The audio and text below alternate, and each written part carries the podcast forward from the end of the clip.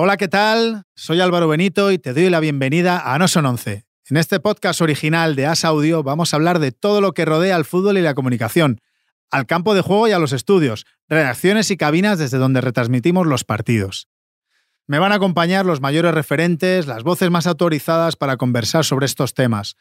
Vas a descubrir anécdotas increíbles, el fantástico lado humano de mis invitados y unos conocimientos únicos sobre sus profesiones. Espero de verdad que lo disfrutes. Haz audio. ¿Ya? Porque pa- tenemos que oír a alguien de fuera, ¿no? No, no, sin cascos mejor, ¿no? Yo Pero creo que sí, y, y bueno, sobre todo Sí, pues, bien, ¿no? comparar etapas, ¿no? Lo que cambia el fútbol. Vale, vale.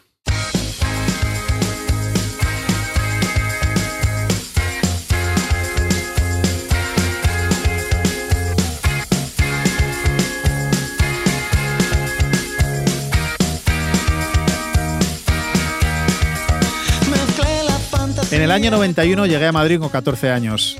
Yo era un chaval de Ávila y él el director de la cantera del Real Madrid. Él es Vicente del Bosque, con su nombre suficiente para saber de quién estamos hablando. Vicente siempre ha estado ahí, me dio la oportunidad para entrar en la cantera, me ayudó en el primer equipo cuando él era mi entrenador y yo pasaba por una lesión y ahora me acompaña en este primer episodio de No son 11. Por supuesto, Vicente también es un absoluto referente en los banquillos. A la hora de gestionar grupos con grandes estrellas, yo creo que si no ha sido el mejor, está sin duda entre los mejores. Es el invitado perfecto para hablar de cómo ha ido evolucionando el fútbol formativo y cómo ha cambiado el trabajo de entrenador, el que lo ha vivido durante estos últimos años. Más allá de lo que Vicente del Bosque representa, por todo lo que ha ganado con el Real Madrid y la selección española, para mí Vicente es muy especial por el vínculo que tenemos, porque ha estado siempre presente en mi vida desde aquel chaval que tenía 14 años.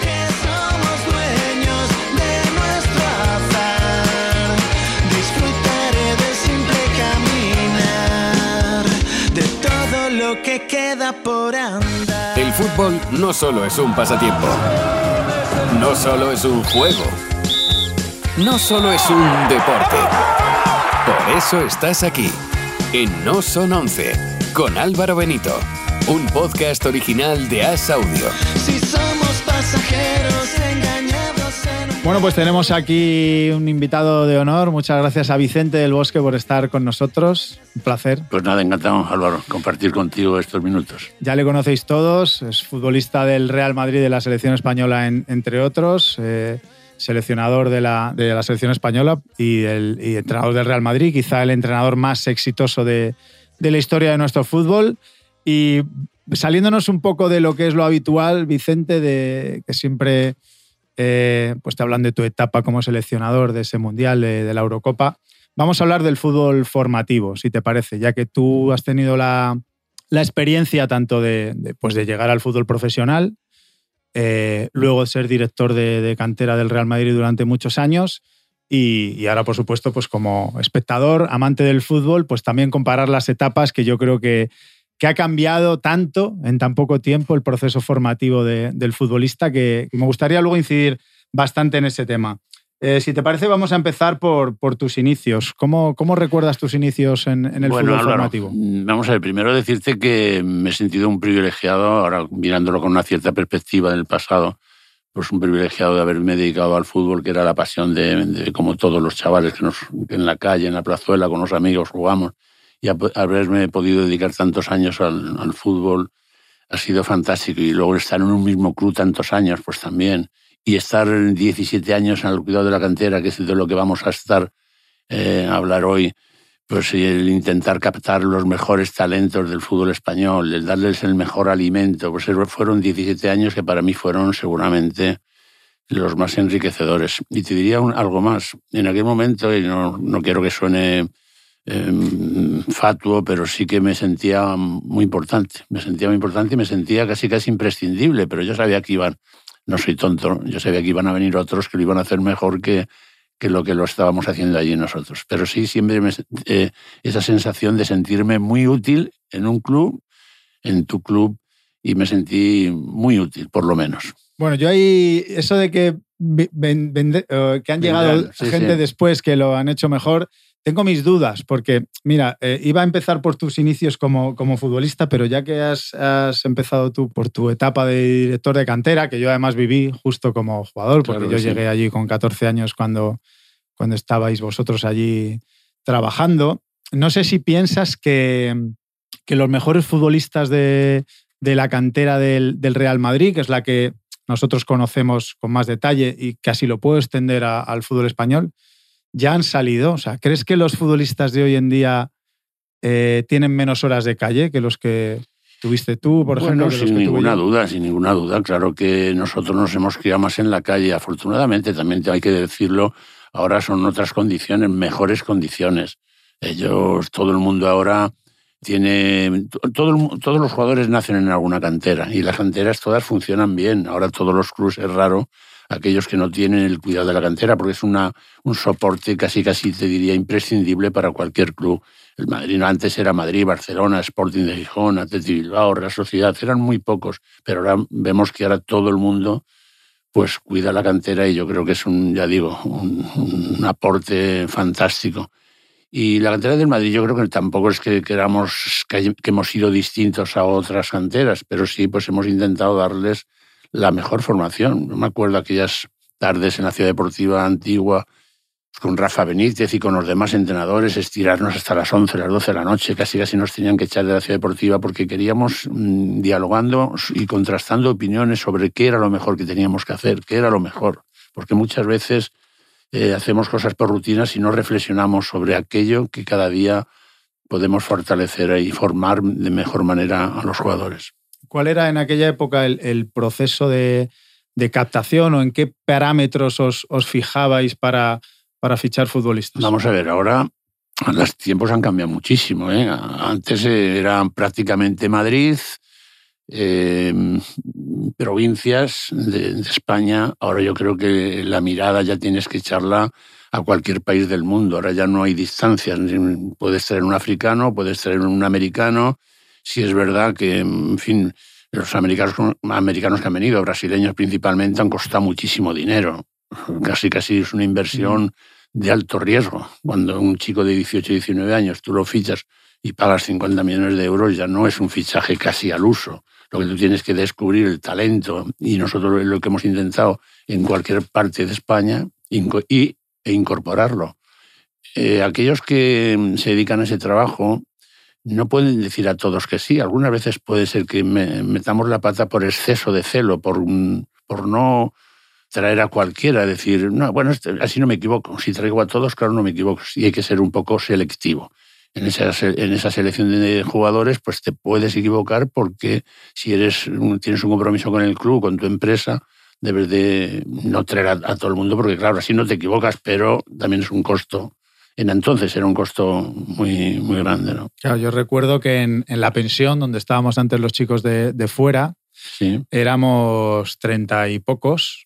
Y a partir de cadetes, yo recuerdo que el, el, el más joven, o sea, la, la, hornada más joven éramos los cadetes, que llegábamos con, con 14, 14 años, años, y había hasta jugadores, estaba, me acuerdo, Toril, que en aquel sí. momento jugaba en el Castilla y ya entrenaba con el primer equipo, y que para nosotros era como Dios, claro, imagínate, tener ahí a Toril que ya entrenaba claro. con el primer equipo, era como, madre mía, hay uno de aquí que está con nosotros, que come con nosotros y duerme con nosotros y está en el primer equipo. Entonces yo creo que había había menos margen de, o sea, de, de, de, de, error, ¿no? De equivocarte, porque, porque eran tres, cuatro futbolistas lo que había por equipo de, fuera. Sí, nosotros eh, teníamos una edad, yo creo que mm, a mí no me gustaba traer chavales muy pequeños, porque creo que era separarlos de la familia con 11, 12 años. Ahora hay torneos que ya empiezan a verse jugadores que puedes incorporar.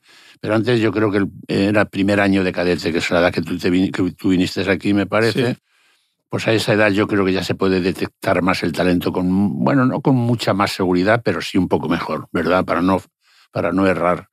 Y esa es la edad, yo creo, clave, que en donde se producen los cambios físicos también en los jugadores, eh, que es, va tan, tan unido la parte técnica con, la, con, con, el físico de cada uno, ¿verdad? Yo recuerdo, eh, y siempre, siempre cuento esto a la hora de, del feedback que recibíamos de los, de los técnicos en el, en el proceso formativo, que también ha cambiado mucho. A mí me gustaría que me dieras tu opinión también como director de cantera y como entrenador, en este caso, ya que el mundo entrenador ha cambiado tanto desde yo llegué en el 91 aquí a Madrid, imagínate, hace 30 años, lo que ha cambiado el, proceso de, entrenar. Ahora lo he vivido también como entrenador de, de cantera, el hecho de que yo creo que a los chicos se les da ahora las cosas demasiado masticadas. Y antes los entrenadores nos daban a lo mejor menos herramientas tácticas, pero sí recuerdo, Vicente, que nos inculcaban a diario la cultura del esfuerzo, de lo que significa el Real Madrid. Mm. Es, que lo, es que lo recuerdo eso grabado a fuego de cada partido. Somos el Real Madrid, tenemos que demostrar que somos el Real Madrid, tenemos que dar más que el, que el contrario, tenemos que dar el 100%, tenemos que dar absolutamente todo. Es un asunto, Álvaro, muy amplio, toda la formación de un jugador, porque no te puedes circunscribir, dice, la parte táctica bueno, pues no es tan importante. Yo creo que no es tan importante porque el juego lo van a ir conociendo poco a poco a medida. Yo tengo una experiencia con, con mi hijo, con discapacidad, y juegan. Y entonces cuando empezaron a jugar todos iban detrás del balón, como hemos hecho siempre de pequeño. Y poco a poco ellos mismos, casi casi sin muchas reglas, sin muchas normas, se han ido distribuyendo el terreno de juego. Y van buscando soluciones. ¿En dónde se debe de fijar un entrenador formativo, a mi modo de ver? En la parte técnica, porque sin la técnica es imposible progresar. Y luego la parte física también es una... Y en, en esos dos y, y todo lo que hagamos, todo lo que hagamos, tenemos que mirar lo que tenga una transferencia para los partidos y para el futuro. No podemos que sean entrenamientos, qué bien, pero si no valen para nada, tiene, tenemos que buscar transferencia al juego. Ya al juego. 100%. Tiene que ser unos entrenamientos que, prácticos y que sirvan para algo. No a lo mejor, si tú y yo nos ponemos aquí a tocar de interior y con golpeo interior a esta distancia, aburrido los dos, casi no es real. Es que no es real. Yo creo, creo que cada día hay que buscar la, realidad en el entrenamiento, el día a día, para que eso tenga una transferencia, porque si no, no la tiene. Yo estoy completamente de acuerdo. Creo que es el fútbol pero te pasa a nivel profesional también, sí, ¿eh? sí, sí. Lo mismo. Hay muchas veces que dices, vamos a, no sé, te digo, vamos a jugar a cualquier juego, una posesión, un partido, dos toques, o un toque, o tres toques, o lo que, las normas que quieras poner. Y poco a poco el jugador, si empieza a jugar a dos toques, poco a poco, sin darse cuenta, va entrando en una dinámica de juego donde queremos que el, balón circule en medio campo con velocidad, se lo damos así. ¿Eso qué quiere decir? Si a un delantero le dices que todo el rato a dos toques no vale, porque tú le tienes que dar que tenga eh, iniciativa, que busque el uno contra uno, que es obligatorio en zonas del campo donde no se puede jugar a dos toques. Pero sí que juegas a dos toques todos los días y eso se va casi casi fijando y sin darte cuenta vas adquiriendo hábitos buenos. Ahora quiero, quiero incidir sobre un tema que yo pienso, no sé si estaré equivocado, porque al final todos tenemos el, la memoria eh, hace a veces bien su labor de, magnificar, un poco ponderar nuestro pasado, lo que hemos vivido y, creer que es mejor que lo de ahora. Yo creo que, que ni lo de ahora es, es eh, todo ha mejorado tanto que, que mejore el pasado y, y voy encaminado a la, a la, especificidad del jugador, ¿no? Quiero decir, yo creo que antes el, jugador específico, por ejemplo, en mi caso un extremo, un delantero centro, como has hablado ahora, eh, llegaba mejor formado técnicamente en la ejecución.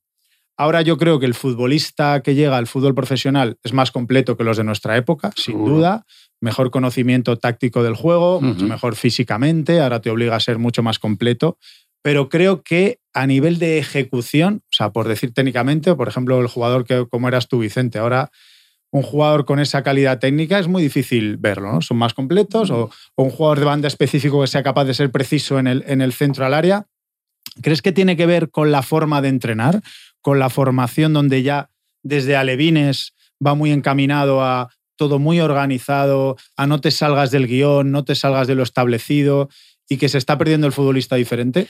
Bueno, pues seguramente tendremos. Mm, hay cosas que se ha avanzado, que esa evolución del fútbol ha, sido para bien, y otras que hay una pequeña involución. Es verdad que esa eh, iniciativa, seguramente, de los jugadores distintos, tú hablas de jugadores distintos, pues es posible pues que toda mm, esa rigidez en los entrenamientos a lo mejor sea perjudicial para.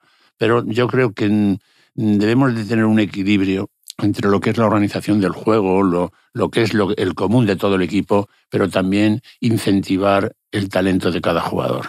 El talento del jugador no hay que, no hay que cortarlo, hay que dejarle también eh, que, que exprese. Si nosotros logramos que haya un equilibrio entre el orden, la organización de juego y la libertad de lo, y potenciar a aquellos jugadores que son muy buenos y potenciar los que con sus individualidades vamos a ser mejores, sin ninguna duda. Hablabas antes, decías, bueno, pero eh, yo me acuerdo la cultura del esfuerzo y todo esto, decían, pues claro, porque también hay en la, en la formación de un chaval de cantera, tiene que haber esas dos partes, la parte, digamos, de herramientas deportivas para ser jugador de fútbol, pero también la parte personal. No podemos, em, eh, no podemos apartarnos de eso. Los comportamientos, las conductas de los jugadores deben de ser las adecuadas de los chavales. Y cada día no pasa nada, porque seamos exigentes, que tenemos que ser exigentes. Eh, y exigencia no quiere decir que seamos mal educados, debemos ser correctos, respetuosos con los chavales, cuidarlos, pero al mismo tiempo también trasladarles las mejores conductas. Yo creo en ello y creo igual que un equipo profesional que haya unas buenas relaciones personales en un vestuario, pues seguramente estaremos más cerca de ganar que si las relaciones personales no son buenas. Y en esa etapa de juveniles yo creo que eso además se te queda grabado como cuando tus inicios familiares o tus padres han sido muy rígidos, pues te quedan cosas de, tus padres. Sí, sí, pero es que eh, en, ese momento, cuando tú eres un chaval, claro, no, lo, no, lo, no tienes esa perspectiva que te da que te da el tiempo y no eres muy consciente de lo que te, lo que te están enseñando y, y, lo que representa luego para, para, los valores, ¿no? Porque cuando se habla de muchas veces de valores deportivos o de, o de un club en particular, que yo creo que es que es por extensivo a cualquier deportista, que son valores que, debe tener. Pero recuerdo que en aquella época, es que no, lo quiero definir así, o sea, que como, que había más mano dura, ¿no? que la piel era menos, menos fina. No, no exactamente mano dura, sino disciplina, ¿no? Exigente. exigencia, sí, llamémoslo exigencia, ¿no? Yo creo que haya cambiado, ahora no hay demasiado buenismo con... ¿No lo mm, piensas así? No, yo, no, no creo. Eso, eso yo creo que va en el carácter y en la formación de, de cada entrenador y en las experiencias de cada entrenador. El entrenador es un mundo aparte. No podían, oye, yo te diría nombres propios dentro de la, de la cantera del club que eran a lo mejor más débiles o más educados o mejores, y otros que eran más severos, más rígidos, tal. Mm. Y de todo eso, pues cada año vas aprendiendo de uno, lo otro, coge, e intentar coger lo mejor de cada uno. Mm. Eh, volvemos un poco al jugador específico. Yo siempre cuento que, cuando yo llegué, por ejemplo, al primer equipo del Real Madrid, que era muy bueno centrando, por, por decirte un aspecto del juego, porque yo en cinco días de la semana de entrenamiento, pues te puedo decir que el 50% del tiempo me lo pasaba en banda, haciendo ejercicios específicos de control, centro, control, tiro pared, uno contra uno y centro. Y esto ya no se entrena. O sea, realmente el, yo lo he vivido donde como jugador ya incluso los últimos años, eh, como entrenador, donde parece que el, que el hecho de que un delantero entrene el 50% de la semana, el hecho de finalizar movimientos de delantero, desmarques en última línea, movimientos entre líneas.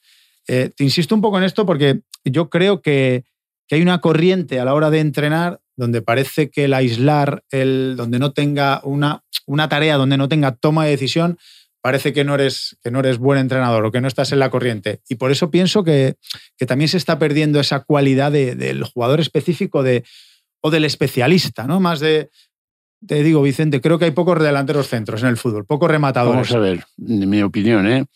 esto es como eh, que dentro de una cantera todos jueguen igual.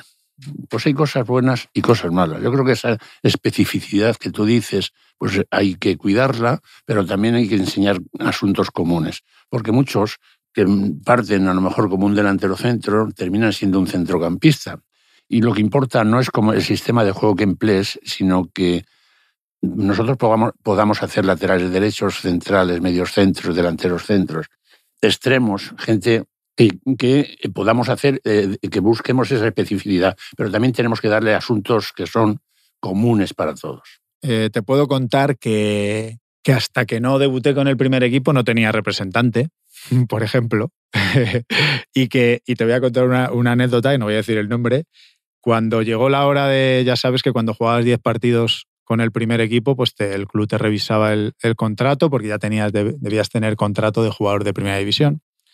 Y, en ese momento, pues mi representante pues fue a negociar con el club, pasaba el tiempo y no, y no, y no había respuesta y mi, mi- mi padre llamó, porque antes ya sabes que era muy familiar, que nos conocíamos todos allí, ¿no? la gente que trabajaba en oficinas, y pues había ciertos problemas en cuanto a las exigencias sin yo saber que estaba pidiendo mi representante, fuimos mi padre y yo y en 10 minutos lo solucionamos. O sea, y ahora yo, que entré en el club entrenando a Levines, había chicos en Alevines que ya tenían representante. ¿Cómo, cómo valoras este Yo cambio? ya me he quedado antiguo de eso. Primero te tengo que decir que, que yo no he tenido tampoco representante nunca y me ha ido muy bien. No he tenido nunca ningún problema y hemos resuelto los, lo que tú dices, las, las renovaciones en en 10 minutos. Y, pero sí, nos tenemos que adaptar a los tiempos. Tampoco podemos ser, ser más listo que nadie. Oye, si los chicos tienen representante, ¿qué vamos a hacer?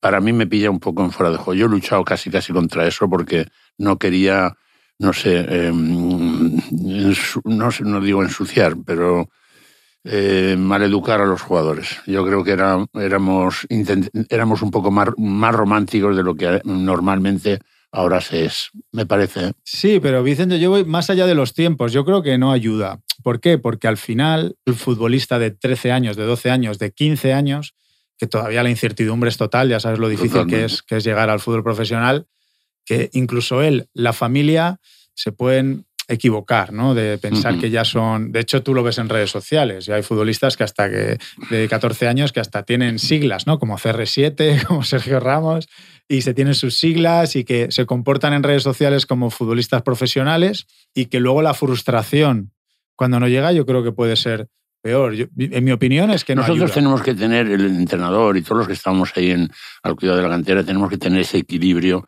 entre emocionarte con un jugador y decir, joder, qué bueno es este, qué bueno es este. Eso es bueno. Pero también al mismo tiempo saber que es muy difícil el proceso de formación. y, eh, debemos de, de encajarlo bien para no crear esas falsas expectativas de la gente que le rodea y que esa frustración que se produce no le... No, pase. porque la mayoría, la mayoría no va a llegar a ser jugador del primer equipo, la mayoría. Y yo creo que ese, ese punto de realidad no se nos debe de, no debemos descuidarlo. Yo creo que tenemos que ser em, que ellos deben de tener sueño para ser jugadores de fútbol, naturalmente que sí. Que nosotros tenemos sueños de que ellos lo sean y que queremos sacar jugadores para el primer equipo, naturalmente que sí. Pero que tenemos que tener un poco de equilibrio emocional, de no creernos que eso es y poner las cosas muy fáciles porque luego llega las grandes frustraciones. Y lo, lo que estamos ahí es para formar jugadores y también para formar chavales. ¿Y hasta qué punto crees que es importante el entorno? El entorno familiar y la ayuda del, en este caso del representante, que coja a un futbolista muy, muy joven. Álvaro, sin ninguna duda, el entorno familiar es, es básico y todos los y el, el entorno también eh, en las diferentes canteras es, es fundamental. ¿Cuántas veces un padre o ahora los abuelos que los acompañan a los chicos a, a- a jugar sus partidos o a verles entrenar? Y cuando no han ido, a lo mejor hacen preguntas que no son las adecuadas. Por ejemplo, decir, ¿has jugado? ¿Has jugado? Bueno, si has jugado, el fútbol es de, son 20 chavales, a lo mejor no juegas, o ¿has metido algún gol? Es una pregunta que se le hace. ¿Has metido algún gol? Como si el meter un gol ya fuera el, eh, ¿Habéis ganado o habéis perdido? Pues bueno, si se gana se pierde, yo qué sé, no sé. Bueno, no está mal saber el resultado, si no has ido a ver el partido, hablo, ¿eh? Con lo cual, mm, siempre son preguntas que, en vez de proteger al chaval, a lo mejor yo creo que le, le ponemos mm, Más presión, ¿no? más presión y, y cosas que no debe de, que lo debe de tomar con más naturalidad. Ahora me gustaría que comentar una- un aspecto que yo he detectado y es el, el proceso de maduración. A ver cómo, cómo Mm. me explico. Yo creo que cuando tú llegaste a Primera División, incluso cuando yo llegué a Primera División, la edad de subir era, era antes, ¿no? O sea, eh, mi caso, pues eh, por compañeros de generación, Raúl, Guti, Víctor Sánchez del Amo, 17 Raúl, 18 años yo, Guti 19, Víctor 19, y nos tocaba el momento de jugar con el primer equipo y estábamos preparados. Estábamos preparados, por lo que fuera. Obviamente hay, hay hay una parte del talento que debes de tener, porque si no es imposible llegar a jugar en, el primer equipo del Real Madrid, aunque sea un rato. Y luego hay un aspecto de madurez, por, lo que te exige jugar en el Bernabéu lleno. y ahora mismo hay chicos debutando en Primera División con 20, 21 años, que es, el, es la edad más o menos, con alguna excepción. ¿Por qué crees que se debe eh, que ahora los chicos estén menos preparados a nivel de madurez o que lleguen Pues no más sé. tarde? Yo no creo que lleguen más tarde. El proceso de formación nunca es lineal. Nunca es el mismo para todos. Ahí tenemos a Raúl o a Iker Casillas, o tú mismo, te llegaste muy joven. Nosotros, por ejemplo, en mi, en mi grupo de los que hubo uno, un tal Planelles, que no, tú no ni lo has oído nombrar, pues con 18 años llegó al primer equipo, fue campeón de España con el Real Madrid, era un gran jugador, un gran jugador, y, nos, y yo, que estaba su, en su nivel, me fui cedido tres años fuera porque no existía el Castilla. Entonces, el proceso de formación de cada uno es absolutamente distinto. No podemos decir, no, eh, si no llegas a los 19 años al primer equipo, no, mentira. Hay algunos de, ma- de maduración más temprana y otros de maduración más larga. Por tanto, hay que tener mucho cuidado y no dar pasos en falso creyendo que anticipamos la, la llegada de algún jugador y luego metemos la pata. Por eso hay que tener mucha seguridad en ese, en ese paso. Y en ese proceso de formación, que es permanente, el- el- todos los que estábamos ahí metidos, pues que queríamos avanzar y que, que debutara mucha gente y que viéramos el papel nuestro ahí, pero yo creo que hay que andar con un poco de, de tacto. ¿Y no, y no piensas que tiene que ver con, con la evolución de la sociedad, de la, vida, claro, juventud, sí, seguro, seguro, seguro. sí. incluso de las propias competiciones? Que sí, que sí, hombre. Yo De creo las que propias antes, competiciones en proceso antes formativo. generalmente yo creo que éramos más pardillos, sin ninguna duda. Ahora yo creo que el chaval está más espabilado y no lo ve como un hecho eh, dificilísimo llegar al primer equipo. No, no creo. Para nosotros yo creo que era más difícil llegar. ¿Y hacia dónde crees que evoluciona el, el proceso formativo? ¿Crees que puede haber una vuelta al pasado en, en esto que hablamos, ya que ha habido una corriente muy colectiva a la hora de formar, donde eh, un jugador debe ser consciente y comprender perfectamente todas las situaciones del juego? Yo veo entrenadores de alevines, infantiles, eh, darle mucha importancia a la organización, lo que hemos hablado, y menos Mm. importancia a la libertad y a, y a promover el, el talento. ¿Crees que puede haber una vuelta a, buscar el jugador diferente, viendo además cómo se traduce todo esto en el fútbol profesional, ¿no? Donde estamos viendo que selecciones de, ah, porque ahora estamos en la Eurocopa, ¿no? O equipos o selecciones con futbolistas de gran talento, eh, ante un equipo de bastante menos talento, pero muy bien organizado, cuesta mucho, ¿no? Desarmar esas, esas murallas. Te lo decía antes, yo creo que tiene que haber un equilibrio entre esa formación general para todos y con una buena organización y que conozcan aspectos tácticos y luego también una, una formación también más liberal. E- Ese equilibrio entre mm, hacer una, una formación más individualizada, es que casi casi estamos obligados a ello. Yo creo que cada día incluso el entrenador tiene que intentar eh, exprimir su talento para quien eh, tenemos que enseñar algunas carencias que tienen los jugadores que individualmente las podamos ir mejorando. Y Vicente, eh, cuando tú llegaste al, al- al fútbol profesional, en la, en la superélite, o sea, no, Sí. es- que hayas entrenado al- a cualquier equipo, sino que estabas con los mejores, ¿notabas eh, ciertas, a ver cómo explicarlo, no carencias, deficiencias, sino que en a- algunos comportamientos eh, específicos de la posición no estaban bien trabajados de, base? ¿Te tocaba todavía incidir en, en algún aspecto más de, específico de posición? Pues posiblemente, claro que tuviéramos. Yo creo que la comunicación del jugador y el entrenador debe de ser diaria. Y cada uno de nosotros yo creo que tenemos también nuestra forma de ver el fútbol, en verdad, y que queremos trasladársela a todos. Pero no hay una forma única, no hay una receta única para todos. Hay que, yo creo, tratar de individualizar el entrenamiento. Y eso también a través de, del mutuo diálogo de entre el jugador y entrenador yo creo que se avanza que a lo mejor en aspectos que se debían de haber trabajado en, en chavales no se han hecho al, debi- al debido tiempo y vienen con retraso, pues seguramente, seguramente. Pero también es verdad que ahora, a diferencia del pasado, pues los entrenadores todos tienen su formación, tienen más eh, preparación, mucha más eh, información que teníamos los entrenadores que tuvimos nosotros antes. Y eh, yo te voy a contar una cosa. Eh, un día le pregunté, entrenando ya a los juveniles, chicos de 17, 18 años, eh, después de, un- de una sesión de entrenamiento, estábamos ahí, estaban haciendo sus estiramientos, y le pregunté, oye, chavales, vosotros, ¿cuántas horas jugáis al fútbol? Y me, y me miraron todos así extrañados, mirando para arriba, diciendo, pues mister, pues cuando venimos, a- cuando venimos aquí. Sí, porque ni en los colegios ya casi hay campo de fútbol, ni, en, ni se juega en la calle, ni nada. Es, la hora y cuarto, hora y media que cada día tienen de entrenamiento. Porque ¿qué te- bueno, a- a- yo voy a contar una, una- una anécdota que, eh, bueno, la gente no sabe. Muchas veces que venías tú a los entrenamientos en, aquellos campos de, tierra de la ciudad deportiva, me acuerdo. Y a veces te ponías a lanzarle al, al marcador, ¿te acuerdas aquel de chapa que había? Y os puedo decir que Vicente, si tiraba 10 veces y decía que le daba al 8, pues le daba 10 o 9. Y una precisión quirúrgica.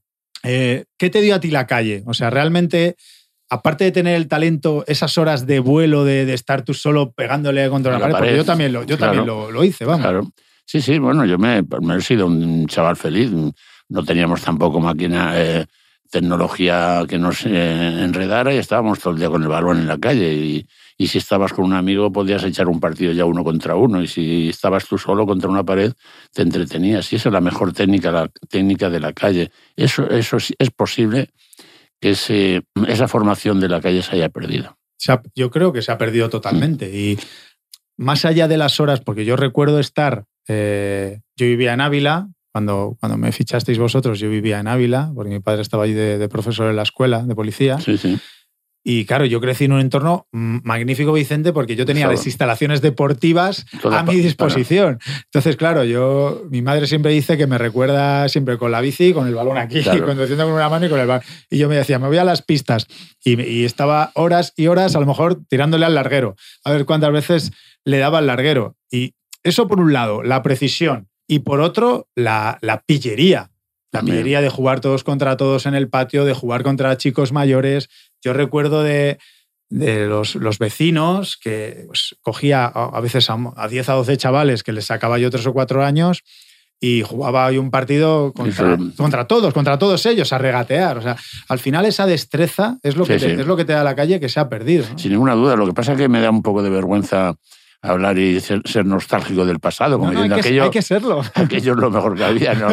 Pero bueno, nos fuimos, fuimos afortunados de que pudimos aprender en la calle lo que ahora se intenta aprender eh, en el entrenamiento de semanal, de tres días a la semana o cuatro días, Eso no se, una hora. No se puede, Vicente, pero, que no se puede. Yo creo que el entrenamiento del equipo va por un lado y el tuyo de la Sí, porque además eh, ahora tienes, tú tienes que intentar coger amistad con el balón. ¿Y cómo coger la amistad con el balón? Pues tocándola mucho, por arriba, por abajo, coger una habilidad que esa mm, o se hace o no se aprende. Es muy difícil aprenderla sin, sin tener el contacto permanente con un balón. Sí, además no teníamos las distracciones que tienen ahora los chavales, no teníamos videojuegos, ¿no? teníamos TikTok, no teníamos redes sociales, nada, afortunadamente. Sí, había hasta más comunicación, yo creo que entre nosotros, porque ahora tú vas, estás en casa y ves como uno está con una poniendo un mensaje, recibiendo un WhatsApp, no sé qué, lo otro, y se pierde hasta la comunicación de personal. Mira, nosotros ahora que, claro, conoces a todos, tuve yo la iniciativa de reconectar o contactar con los compañeros de generación. Hemos hecho un, chat, ¿ves? A veces la tecnología te, te, da cosas buenas y, hemos, y estamos, hemos conseguido eh, contactar a casi todos. Del 76, ¿no? Del 76, sí. Sí, sí, yo recuerdo... A mí una de las cosas que me llamó la atención y que ahora lo, lo veo con la perspectiva del tiempo es el, el nivelazo realmente, Vicente, que de jugadores que había en, en la cantera del Real Madrid en aquel, en aquel entonces. Y ahora también, ahora ves partidos y dices, hay... Lo que pasa es que estamos en otros tiempos y, no mm. podemos mirar para atrás para aprender, nunca para ser nostálgico de esto. Pero sí es verdad que, que, es posible que esa inventiva o esa naturalidad que se, se tenía del, del, jugador de calle pues se haya rebajado un poco. ¿Qué vamos a hacer? Y ahora vamos a, volver por donde quería empezar, que, quiero que nos contaras un poco cómo fue tu proceso formativo, desde que jugabas en Salamanca hasta que te ficha el, Real Madrid, ¿cómo fue ese proceso? Pues un chaval que iba al instituto, estaba en el bachillerato y empecé a jugar federado con 14 o 15 años y, a los 17 pues estaba aquí en Madrid. Hubo un, enfrentamiento en el Campeonato de España de Juveniles Salamanca-Real Madrid y me vieron y me trajeron y, y a partir de ahí, pues desde los 17 años me formé y tengo todo lo que he aprendido, pues lo debo naturalmente a la gente del club, que nos trataron muy bien y fueron gente estupenda. Y luego, pues lo que te decía al principio, que he sido un privilegiado de haberme dedicado a mi juego favorito de niño. ¿no? ¿Y cómo era, cómo era la formación en aquellos días cuando llegaste tú al Real Madrid? Pues seguramente eran porque eh, nuestros padres cuando te dejaban, pues siempre tienen la duda, o cuando dejan a un chaval que va a ser, va a tener mucha libertad, va a tener tal, va a estudiar, Y el que es buen estudiante cuando es, eh, estás en- con tus padres sigue siendo un buen estudiante cuando viene aquí a Madrid. Pero el Madrid no reforma a nadie que era mal estudiante en su, Sí, en Eso su está casa. claro.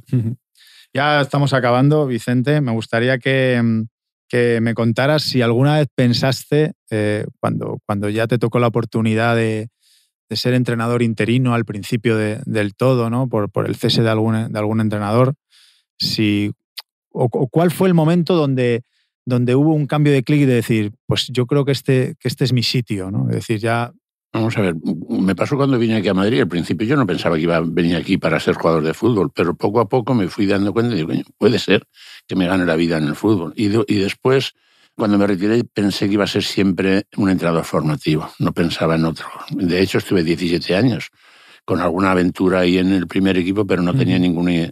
Y luego pues fue cuando en el año 99 nos hicimos cargo del equipo después de John Tosak, me parece. Y ahí enlazamos eh, un final de temporada, más, de, más de, media, de mitad de temporada en adelante, desde noviembre, para ser exactos, hasta. Y fuimos campeones de Europa. En fin, y mm, pues ya me planteé el no volver a la- a las categorías inferiores y estar y ser un entrenador profesional puro. Y he estado los cuatro años del primer equipo del Madrid, uno en Turquía, que fue una experiencia absolutamente enriquecedora, y los ocho de la selección. O sea que han sido muy pocos años, de, porque estuve 17 años en la, en la cantera, de la que me siento, de los que creo que fue la etapa más enriquecedora de todas. O sea, de- después de todo lo conseguido, Vicente, como, como entrenador profesional, más allá de lo obvio, de, de la consecución de los, de los grandes títulos, eh, de esa etapa, que, ¿con qué te, qué te quedas? Ahora que, que la perspectiva la del etapa tiempo... profesional, Sí. dices, pues he intentado llevar a la práctica lo que aprendí con los chavales, con el entrenamiento en los campos de tierra, en el trato, en, la- en- en el diálogo con los jugadores, en fin, yo creo que nos ha dado, y lo digo en plural porque la gente que ha estado conmigo hemos sido siempre muy naturales en todo lo que hemos hecho,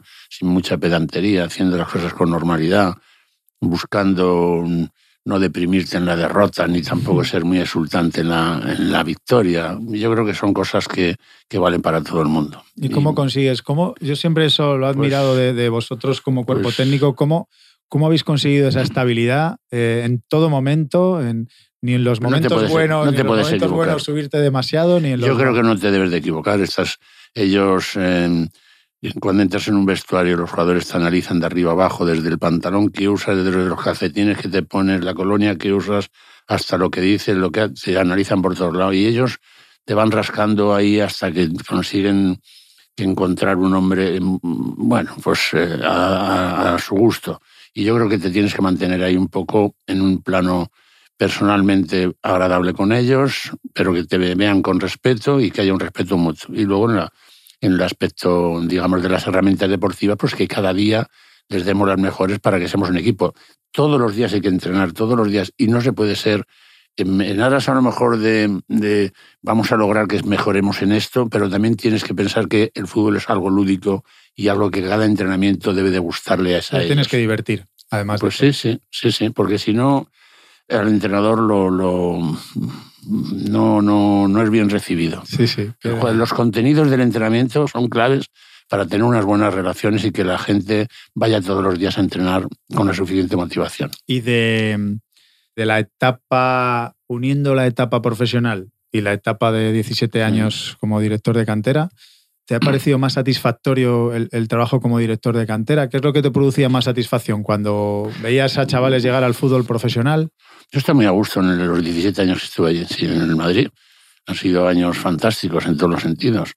Y luego pues he tenido la fortuna también de, de estar estos, no sé, 8, 8 y 4, 12, 13 años, 14 años en, en el fútbol profesional y he intentado adaptarme porque lo que no puede ser en el fútbol es que sufras con el fútbol. No digo que estés todos los días felices, claro que no, pero que el fútbol es un vehículo para, para ser feliz. Yo, hemos perdido, hemos ganado, pero al final yo no me, lo, no me he pasado mal en el fútbol. Si lo miro con una cierta distancia, digo, yo me lo he pasado bien en el fútbol, coño, no ha sido, no ha sido un sacrificio enorme, ¿verdad? Creo Sí, yo. Es, es que yo pienso exactamente lo mismo, que el fútbol no que el puede, que ser para, no puede ser para sufrir, Claro. jamás, hasta los peores momentos. Claro. Y una última, Vicente, más de, me- más de actualidad. Ahora que estamos en proceso de, de la Eurocopa y que ya sabemos lo que significa, tú sobre todo, ser seleccionador, todo lo que trasciende a nivel, a nivel mediático, ¿no? En función del, del resultado. Eh, cuando ves eh, todo lo que se habla de- de- del seleccionador actual en función del resultado, te dices, si es que estar allí sentado tiene, tiene sus Pues, complicaciones. Vamos a ver, yo creo que no es malo escuchar a la gente, es bueno escuchar a la gente. Yo me creo una fortuna porque he sido muy lector y muy oyente de todo. y eso no es un síntoma de debilidad de los entrenadores. Decir, joder, ¿cómo vas a hacer caso a fulano? Me no si ese no tiene ni puñetera idea, el otro no sé qué.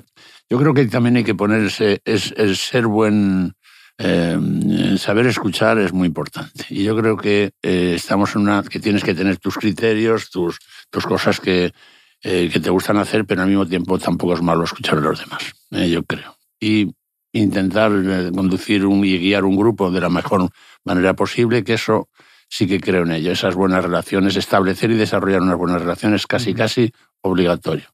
Y una última que se me había quedado en el, en el tintero y que no quiero que se me olvide, que no quiero dejar de, preguntarte. Eurocopa de 2012, eh, las críticas que- que recibió el cuerpo técnico por insistir con jugar sin nueve, ¿te acuerdas? Vicente? Sí. Y al final lleg- llegar al éxito. ¿Cómo, es- cómo se vivió ese proceso de, ya que me estás contando, que, Pues No, que sí había- que se escuchaba el- Había varias, había varias cuestiones. Una era jugar con dos pivotes, incluso dentro del mismo grupo había discrepancias de jugar con dos o con uno. Pero bueno, a mí eso no me preocupaba. Yo creo que era una discusión sana si jugábamos con Busquets solo o con Xavi Alonso solo o jugábamos con los dos. Yo creo yo eran conceptos que tenía claro que yo estaba más seguro con los dos en el campo porque eran jugadores totales, mm, defensivo, Ujú. construcción y finalización. Y mm, yo estaba seguro, pero no solo era ese, ese debate, era si el delantero centro. ¿Por qué jugamos sin delantero centro contra el- ese campeonato? Porque el primer partido jugábamos contra Italia.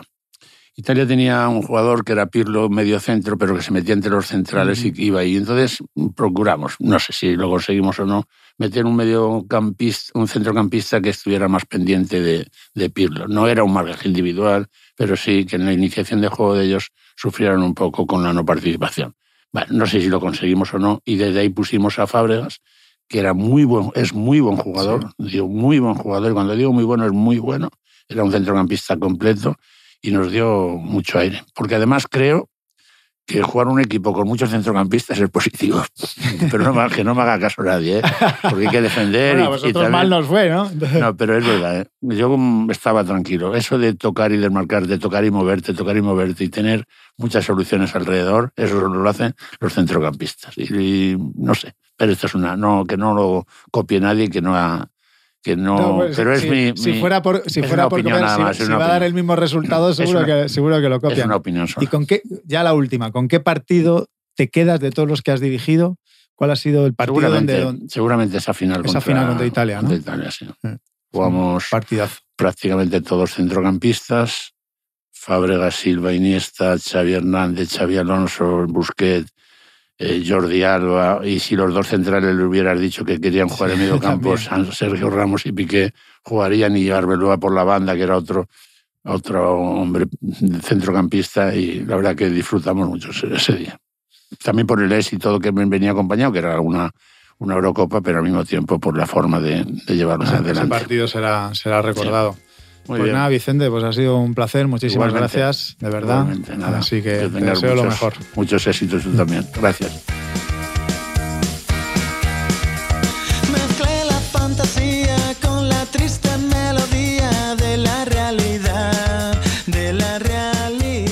Muchas gracias por habernos acompañado en este episodio de No Son 11 con Álvaro Benito. Dirección y producción Javier Machicado, realización Vicente Zamora, edición Ana Rivera y Javier Machicado, asistencia en la producción Lourdes Rebollo, Javier Sillés y Teo Rodríguez.